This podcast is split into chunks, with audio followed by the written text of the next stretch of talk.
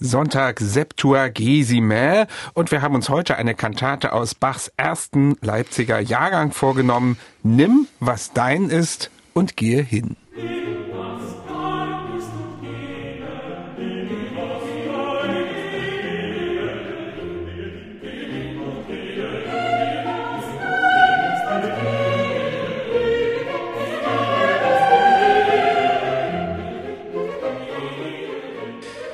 Das ist ein Ausschnitt gewesen aus dem Eingangschor dieser Kantate. Ja, und der Titel der Kantate, der ist auch gleich der vollständige Text des Eingangschores. Also der besteht nur aus sieben Wörtern. Nimm, was dein ist und gehe hin. Michael, das ist so ein richtiges Diktum, wie es im Buche steht. Kann man das vielleicht so sagen? Und woher kommt denn das Zitat? Wie es in der Schrift steht, ja. lieber Bernhard, denn es steht wirklich Buch. in der Schrift und nicht nur irgendwo in der Bibel, sondern tatsächlich im Evangeliumstext für die diesen Sonntag.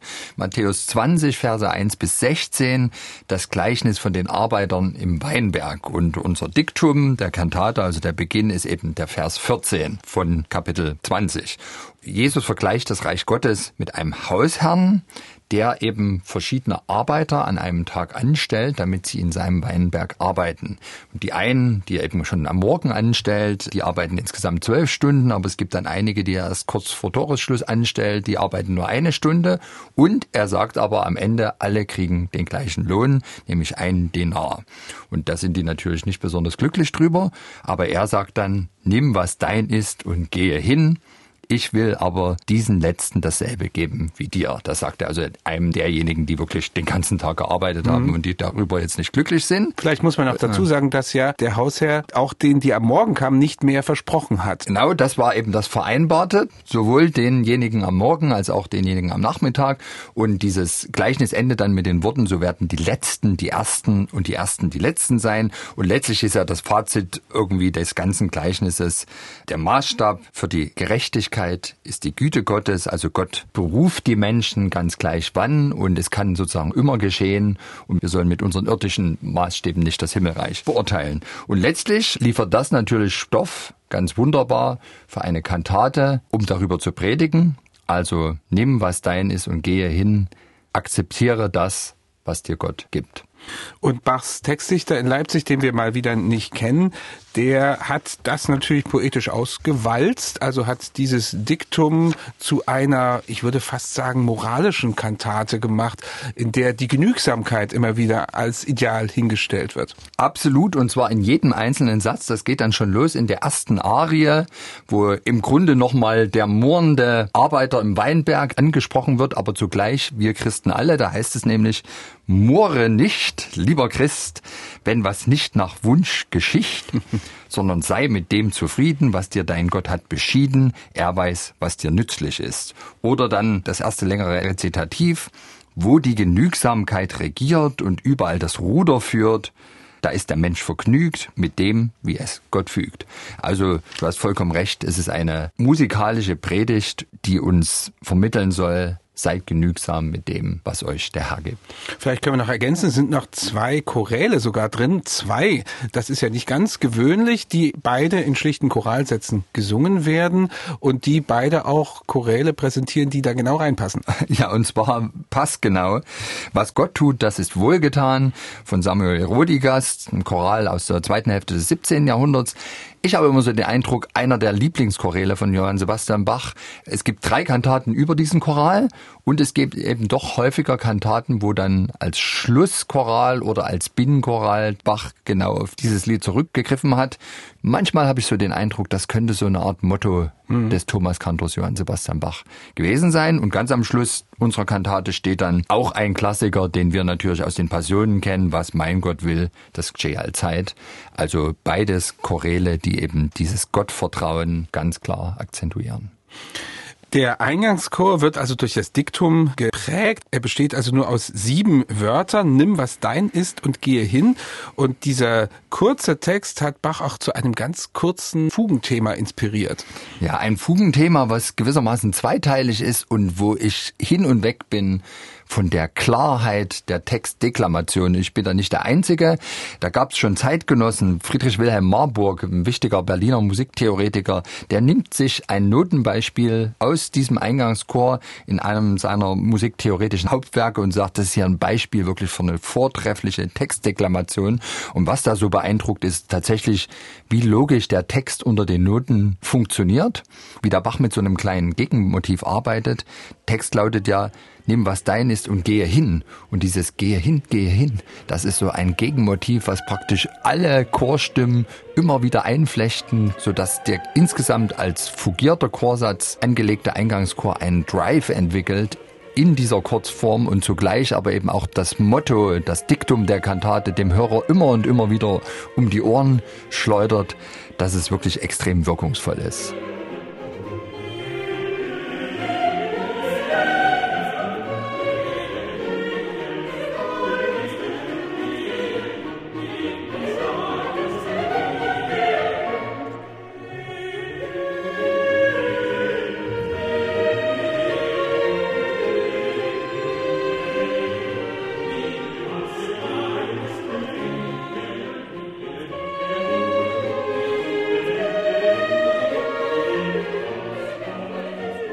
Kurz und präzise könnte man sagen, ist dieser Eingangschor zur Kantate Nimm, was dein ist und gehe hin. Ja, dann geht es weiter. Direkt danach folgt eine Arie, deren Text du schon eben erwähnt hast. Das ist die Arie, die das Murren zum Klingen bringt. Wie funktioniert denn das? Ein Wahnsinnsstück. Ja. Das ist eigentlich das Lieblingsstück für mich in dieser Kantate. Murre nicht, lieber Christ, wenn was nicht nach Wunschgeschicht. Was er komponiert, Bach, ist eine Art Menuett. Es gibt ganz viele Achtelrepetitionen, speziell in den Instrumenten, und da habe ich so den Eindruck, das ist dieses permanente Murren der Christen.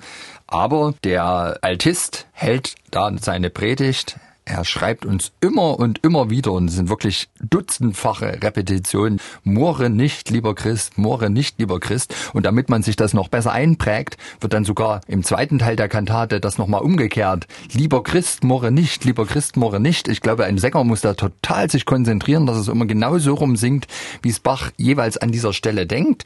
Und da denke ich manchmal auch so ein bisschen, könnte das vielleicht Augenzwinkern sein.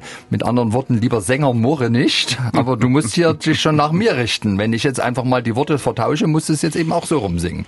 Könnte Gut. sein, vielleicht auch nicht. Also Spitz, jedenfalls, ich, liebe, sagen, liebe ja. Sänger, murret nicht bei dieser Arie, sie ist wunderschön.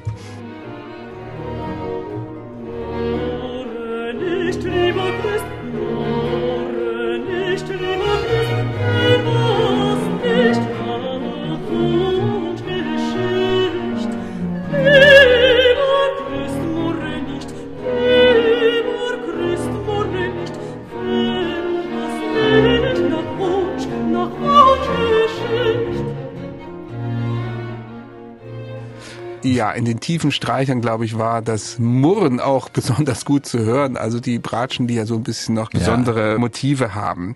Und da gibt's eine zweite Arie in dieser Kantate. Da wird dann ganz explizit die Genügsamkeit thematisiert. Und zwar mit Sopran und Oboe d'Amore. Klingt das zufrieden für dich? Klingt das gottvertrauend? Wie würdest du das charakterisieren? Ja, ist ein wunderschöner Sound, den diese Arie entfacht. Es ist ein ganz ruhig dahin fließendes Zwiegespräch zwischen der Oboe und dem Sopran. Sehr in sich ruhend. Also für mich ist das wie so eine Art Buddha-Arie. Also wirklich wieder Klangwellness, wenn das man so will. Ich jetzt erstmal auf der Zunge zählen. Buddha-Arie. Ja, also vielleicht ein leicht schiefes Bild, aber doch gar nicht so unpassend, Gut. wenn man die Musik hört. Und was auch interessant ist, Bach wählt hier nicht die Form der Da Capo-Arie, sondern im Grunde wird die ganze Arie, wenn man so will, zweimal gesungen, nur dass die Wiederholung eine ganz variierte Wiederholung ist. Also Bach schreibt nie ganz genau dieselben Noten, es variiert leicht, er leistet sich sozusagen eine fantasiereiche zweite Darbietung und auch das, finde ich, passt zu dieser Genügsamkeit, das ruht in sich, man probiert immer mal was aus und kommt dann doch wieder zu dem zurück, zu dem Hauptthema, das die ganze Arie trägt. Also wirklich wunderbar in sich ruhende Musik, Buddha-Arie.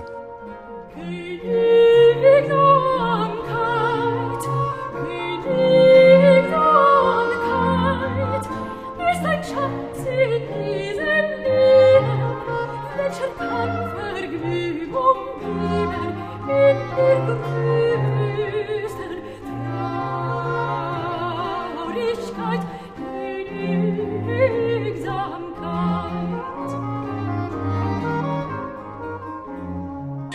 Ja, das singt also der Sopran und das ist also die Buddha-Arie, die Michael Maul hier kreiert hat. Das werde ich jetzt nicht aus dem Kopf bekommen.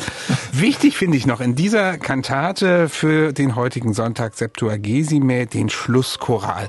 Wenn man den so hört, du hast ja schon gesagt, was mein Gott will, das geschehe allzeit, ein ganz zentraler Choral, dann denkt man, nun gut, das ist ein normaler Schlusschoral. Und dann unmittelbar vor Schluss, da passiert genau das.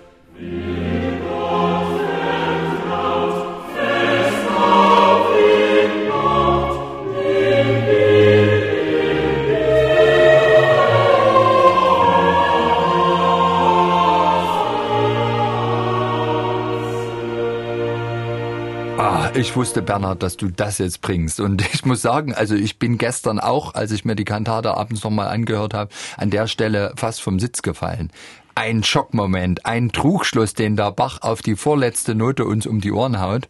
Naja, warum? Ich denke, das ist so eine fixe Idee, die er hatte beim Choräle setzen. Ist ganz interessant. Man sieht in diesen Kantaten Partituren, in seinen Konzeptniederschriften, in seinen Kompositionsautografen sehr deutlich, dass wenn er Schlusschoräle gesetzt hat, er sich als allererstes erstmal den Text unter die Notenzeilen geschrieben hat und dann erst die Noten. Und ich glaube, als er jetzt hier die letzten zwei Zeilen des Chorals sich nochmal vergegenwärtigt hat, wer Gott vertraut, fest auf ihn baut, den will er nicht verlassen. Da hat er offensichtlich die Idee gehabt, jetzt hau ich meinen Hörern auf die vorletzte Note nochmal einen musikalischen Horrortrip um die Ohren, aber ich lasse es dann ganz schnell sich in Wohlgefallen auflösen. Und vielleicht ist das ja wirklich eine ganz fantasiereiche Deutung des Textes. Also der Text besagt ja wirklich, ich soll mich in allen Situationen auf Gott verlassen. Und selbst in einem Moment, mit dem ich überhaupt nicht gerechnet habe, einem größten Schicksalsschlag, wird er mich dann doch ans Ende führen, nämlich zurück in die Grundtonart in dem Fall. Ganz am Schluss als Fazit zu dieser Kantate würde ich jetzt noch mal von dir wieder so eine Charakterisierung wissen. Wir haben ja schon allerlei Kantaten hier besondere Titel verliehen. Wie würdest du diese nennen? Naja, also das Wort Genügsamkeit ist, glaube ich, ziemlich oft bei unserem Gespräch gefallen. Ich würde sagen, es ist jetzt mal in Analogie zu einem berühmten Schlager die Versuch's mal mit Genügsamkeit Kantate von Johann Sebastian Bach. Und diese Genügsamkeit wünschen wir auch jetzt beim Hören. Und wir hören diese Kantate Nimm was dein ist und gehe hin, Werkverzeichnis 144 in der Aufnahme mit Lisa Larsson Sopran, Bogner Bartosch Alt und Gerd Türk Tenor. Interessanterweise kein Bass dabei in dieser Kantate. Die Amsterdam Baroque Orchestra und Choir sind zu hören. Die Leitung hat Ton Kopmann.